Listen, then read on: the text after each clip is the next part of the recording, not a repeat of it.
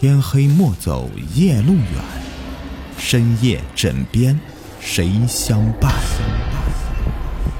欢迎收听《灵异鬼事》，本节目由喜马拉雅独家播出。你们好，我是雨田。今天的故事的名字叫做《怀鬼胎》。我陪微微去医院。他说：“最近胃不太好，连闻到香味都有点想吐的冲动。”我和他特地的请了一个上午的假。我时常在想，什么时候我和微微这么好了？我们同在一个公司，不同部门，而且我是主管，他只是一个职员。似乎是半年前的事了。半年前，微微的丈夫蒲青。意外车祸身亡，他们共住的房子是租的。微微突然间没有了立足，公司知道我单身一人住在一套公寓，好心人将他的情况告诉了我，征求我的意见，看是否能让他租个房间。我想都没想就答应了，同时我说可以不交房租。一个星期以后，微微搬了进来。我和微微正在候诊室，窗外就下着雨。微微一脸惆怅，没有言语。我不住的安慰她说：“没事的。”很快的，医生出来了，我们赶忙迎了上去。医生，我的胃没事吧？微微问。没事儿，你的胃很正常。我和微微同时松了一口气，一颗挂住的心放了下来。啊，不过呀，你的尿液的检查报告显示，你怀孕了，啊，小姐要注意休息。医生温柔的吩咐着。什么？我怀孕了？微微顿时愣住了，半晌不能反应过来。我急了，抢过话头，医生。你一定搞错了吧？这不大可能啊！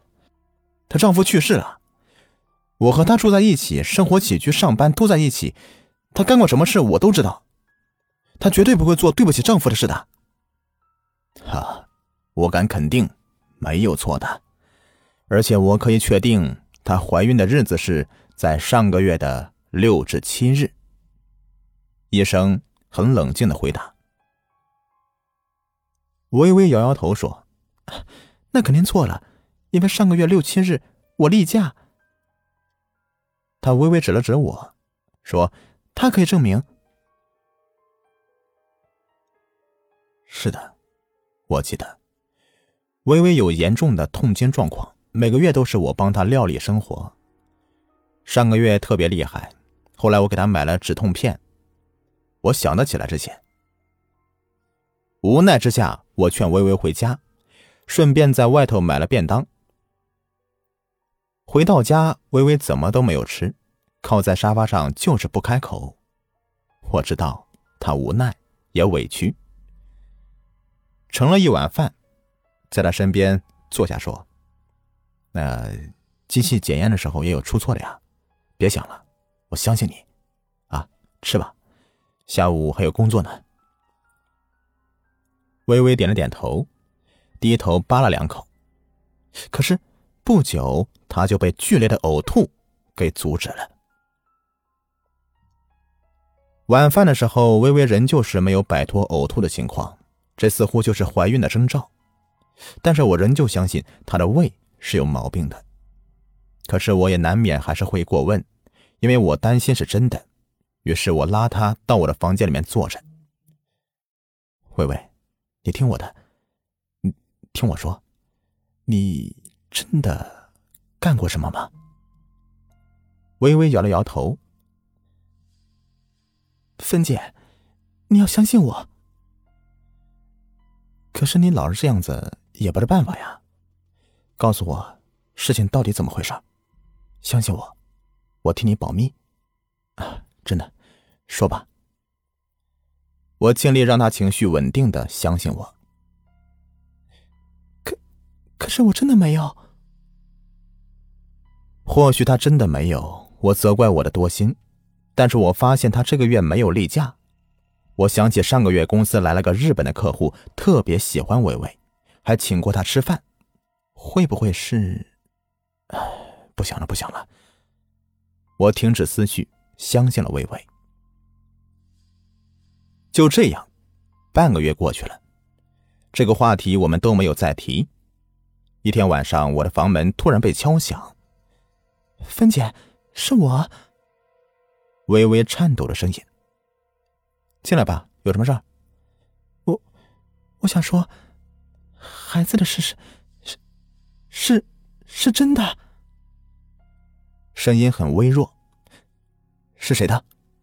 微微，我理解你这半年来并不好过，我并不反对你的私生活，但是，如果你当我是朋友，你当我是你的好大姐，你应该把事情告诉我才是。我说了，你会相信吗？你肯信吗？微微用试探的语气说：“我怎么会不信呢？”笑话，哈哈，说吧。我让他的头靠在我的肩膀。孩子是是是普清的。微微战战兢兢的说道：“什么？普清？微微。”到这个时候，你还有什么可瞒的呀？普清不是半年前就就这这怎么可能啊？芬姐，真的，我真的没骗你。微微突然哭了起来。我知道，我知道，我说都说不清楚，但是真的，真的是普清的呀。你记不记得上个月六号？上个月六号不是你例假吗？那天晚上你疼哭了。我给你吃了止痛药，我记得。后来我我回房看你的时候，你已经睡着了呀，搂着蒲青的照片，脸上挂着眼泪。是的，微微面无表情的应着。我梦见了蒲青了。微微接着说：“因为以前在我最痛苦的时候，蒲青从来都没有离开过。”即使是在他很忙的时候，他都是以最快的时间赶过来。他走了以后，我真的好想他。没有他的日子，我不知道是怎么过的。可是这些和你那些事有什么关系呢？我问道。我梦见普清，不是那么简单的，因为在梦里，我和……哎呀，这是很正常的生理现象啊，又能证明什么呢？我觉得有点不可理喻。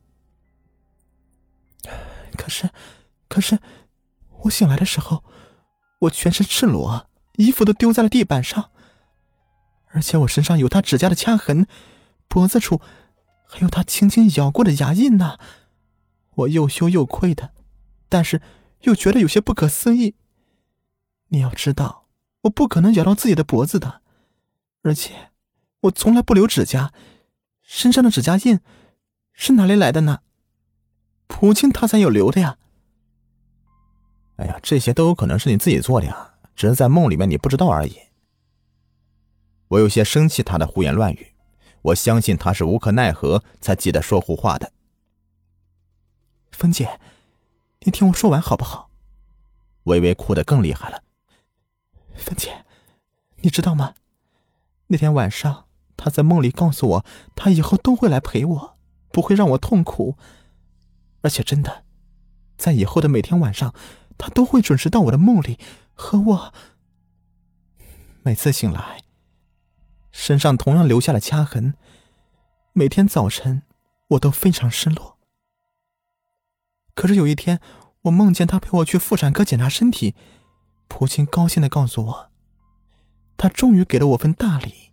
弥补我结婚两年的一个遗憾。微微，我叹了一口气。你听芬姐说一句。我理解你现在的心情，但是你不能用你的梦来解释一切呀。我对你的诉说很不满意，但是你又无法和我说清楚。芬姐，其实，在去医院之前，我去了什么地方？我其实看过一次中医，那个老中医说是肾喜脉。芬姐，中医有可能是看错，但是医院不可能同时看错吧？如果真的那么巧，那我再检查一次，那也好啊。昨天我悄悄的到医院里面做了 B 超，通过了仪器，我清楚的听到了胎儿的心跳，这个是千真万确的。但是医生和我一起看屏幕的时候，却怎么也看不到有孩子的样子。医生连连说奇怪，可是我明白是怎么回事。我突然无话可说了，我也只好问：“微微，你接下来要怎么做？”我不知道，我真的好怕。如果我把孩子生下来，那这个 B 超看不到样子的孩子生下来会是什么样子的？如果我想拿掉他，医生怎么拿掉这个看不到却一天天在我肚子里面长大的孩子呢？微微哭着。没事的，微微，我安慰他。这时候，我也不知道为什么他会说这些。我的头脑也很乱。我安顿他去睡觉，自己却失眠了。我是不相信什么鬼的，但是我却不得不相信微微的话，因为他有医生的报告单，而且我知道他绝对是没有必要去编一个这样的谎言来作践自己的。可是，这一切实在是让人难以置信。我似乎要去寻找懂得这方面的人过来帮忙。我利用了到郊区厂房查货的机会，探访到了年过七旬的婆姨。姨婆是这里的小村所谓的神婆子，也似乎是从事别人所说的巫婆之类的事情。一阵客气的问候，我道出了我的来意，告诉了她这一切不可理喻的事件。姨婆的神情凝重起来。她一言不发，我急了，姨婆，求求你，我知道您一定知道是怎么回事，帮帮忙。姨婆摇了摇头，我无能为力，你去求别人好了。姨婆，我妈在世的时候和你也是好姐妹，虽是这么多年了我没有常来过，但是我和哥哥也是经常寄钱过来啊。姨婆，我求求你了！我整个人猛地跪下来。姨婆苦笑一阵：“孩子，起来吧。如果这事儿是发生在你身上，那么姨婆我也就尽力。但是那是你的同事的，恕我不理。”我还是没有起来。良久的沉默以后。姨婆开了口：“孩子，你知道吗？她的丈夫做了那些事情，虽说是难以舍得自己的爱妻，但却是违背天理的事啊！人鬼殊途，怎么能干这种事情呢？你同事肚子里的是个魂胎，看不到的却能感觉到。我是有能力拿掉，只是……只是怎么？”只要我可以帮忙，我都会尽力做好的。我仍旧是没有起立。恐怕你帮不了了。我拿掉这个魂胎，那男的就会魂飞魄散。做这场法事的人呐，阳寿会减四年的。姨婆，我哭了。早知道这个样子。我也不会来找你了，傻孩子。看我这么一大把年纪了，吃也吃够，活也活够，虽没有享受过什么荣华富贵，但过得还算安宁。我看呐，你就带我到你住处去吧。我千谢万谢呀！我把姨婆介绍给微微。当然，我保密了做法事，法事做成以后，姨婆折寿，普清将魂飞魄散的后果。微微很感动，我为她所做的一切，她同意了姨婆所决定的第二天晚上进行。这天，她早早的睡了。然而，在半夜，我和姨婆分明听到她那明显的梦呓。不行，这孩子咱不能要。求求你，别再求我了，我也很爱你，但是人鬼殊途，即使我怀了你的孩子，我也无法生下来抚养的。不行，不不。第二天，只见微微坐在床边上，脸色苍白。我递了杯牛奶，她推开了，转身悠悠的对我说：“芬姐。”你瞒了我些什么事情？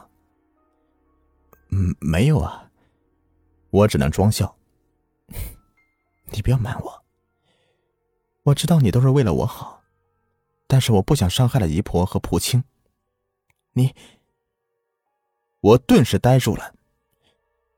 你都知道了。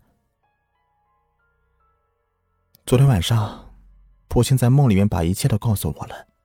他说，他对不起我。他只是舍不得我一个人在世上，所以才会晚上偷偷的和我幽会。谁知，他的冲动又让我……他很后悔。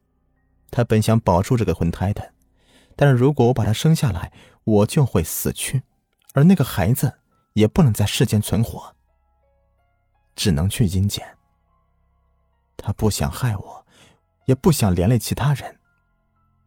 微微哭着。扑到我怀里，我无可奈何的抚摸着她的头发。微微，事情到这个时候，姨婆也答应了。你还年轻，将来还有很多事情等着你去做呢，你不能在这个时候打住啊。微微点了点头。一切就那样，在晚上开始了。姨婆点燃了蜡烛，布好八卦阵。他让微微坐在阵中，口中念念有词。慢慢的，他上了香，祈求一切的安稳。忽然，蜡烛灭了，不知从哪里飘来一张白纸，姨婆把它点燃，烧成灰，放到杯子里，加了水，让微微喝下去。这些都是我在门缝里面看到的，我不能进去。而后不久，我却听到了一声尖叫，是微微的。难道是？我不敢再看了。同时，我又听到一声非人类的所能发出的声音。不知什么时候，我昏倒在了客厅的沙发上。等我醒来时，已经是第二天早晨了。我起身走动，姨婆在一旁静静的坐着，微微嘴边带有鲜血，衣服上面也都是血迹。微微，你没事吧？醒醒，我扑过去。他没事的，醒来就好了。姨婆轻轻的说道：“谢谢姨婆，我感激。”我扶着她到我房间休息。一周以后，姨婆回乡下去，我花了两年的积蓄为她在那里建了一套房子。而后，我陪微微到医院检查，医生诊断说她没有怀孕。一年之后，一向硬朗的姨婆悄然的在睡眠中去世了。